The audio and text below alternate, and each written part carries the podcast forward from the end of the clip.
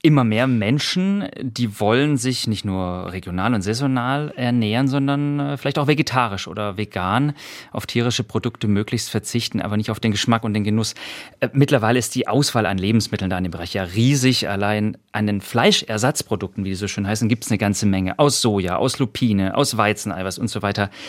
Das ist schon ein gewaltiger Markt allein in dem Bereich geworden, oder? Sehe ich das falsch? Ja, das ist natürlich, es ist natürlich schon ein gewaltiger Markt geworden. Das ist natürlich reizvoll, dass man dann sich sozusagen das Gewissen äh, beruhigt, dass man eben dort kein Tier getötet hat dass eben man eben dort Pflanzenwurst isst oder Pflanzenfleisch oder solche Sachen.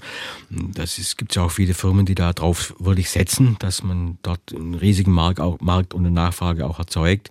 Aber man muss sich natürlich schon klar, klar werden, dass das natürlich hochprozessierte Materialien sind. Das sind also keine Lebensmittel, die es in der Natur gibt.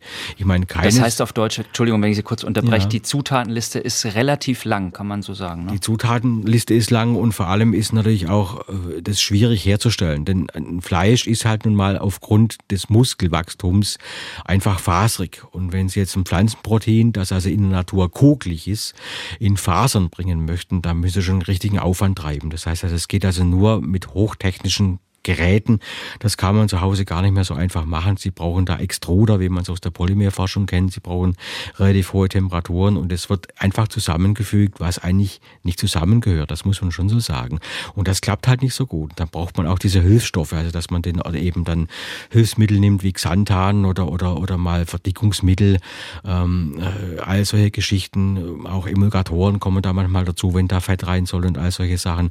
Und das ist halt schon prozessiert und äh, das merkt man auch am Geschmack und in der Textur.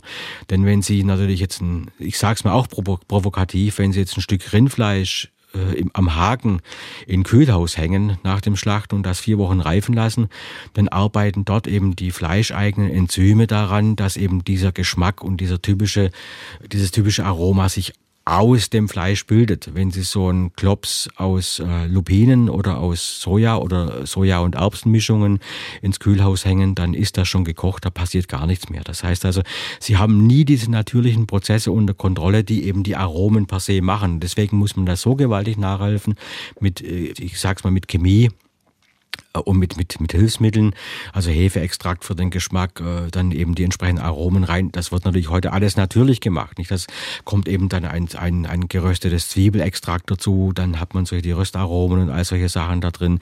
Ich meine, da gibt es schon auch Möglichkeiten, das auf natürlichem Wege zu erzeugen. Aber wie gesagt, ich meine, das sind keine Produkte, die jemals in der Natur vorkommen, in der Form, die man isst. Und ich bin da als kein so großer Freund von, das muss ich ehrlich sagen.